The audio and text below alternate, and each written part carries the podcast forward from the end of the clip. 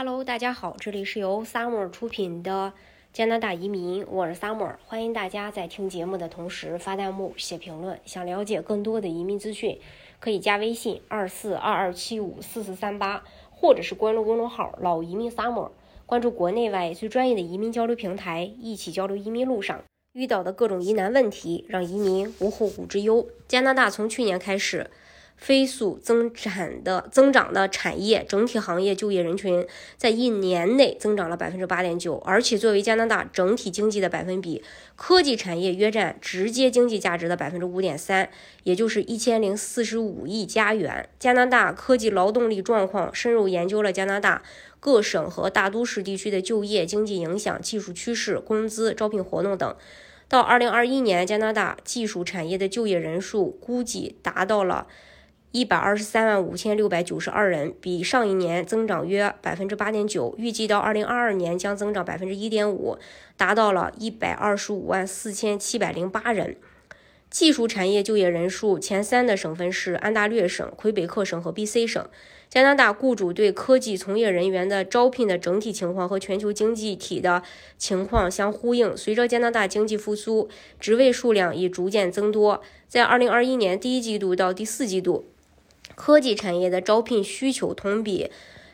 二零二零年增长了五万四千五百五十二个，相当于增长了百分之五十九。在二零二一年，科技产业发布最多的招聘依次为软件工程师和设计师、系统分析师和咨询师、IT 技术支持人员、信息主管和 IT 经理、网络技术员、数据分析师、数据科学家和数据工程师、计算机工程师、网页设计师和开发人员。信息系统测试技术人员、程序员非常好的消息是，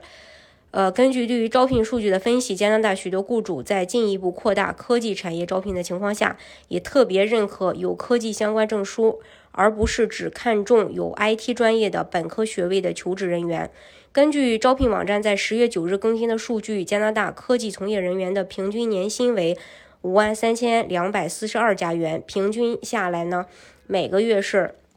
四千四百多家园，与研究报告的趋势相同。B.C 省作为科技产业的第三大就业省份，对有科技从业背景的海外居民和本地想从事从事此产业的留学生都非常友好。加拿大 B.C 省科技类移民。呃，这个移民局，B.C. 移民局呢，为了吸引和留住更多的国际顶尖儿科技人才，特意制定了 B.C. 省科技项目。该项目仅仅针对职业类别，呃，这个属于二十九个科技职业申请人，其中就大量的计算机职业。这个项目不仅简化了申请流程和放宽了审理的要求，而且该项目邀请分数也是比 B.C. 省其他项目要低得多。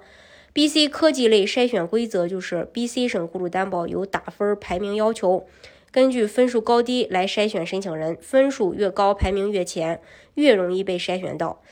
呃，当然申请人他是有要求的，海外申请人需要满足大专或以上学历，语言最低要求 C2、B4，需要两年以上的全职工作经验，并且工作经验需要与所申请职业相关，有满足资质的 B.C. 省雇主提供的 job offer。工资薪资符合 B.C 省此类工作薪水的中位数，申请人及其家人通过体检要求无犯罪记录。这是关于这一点。大家如果想具体去了解，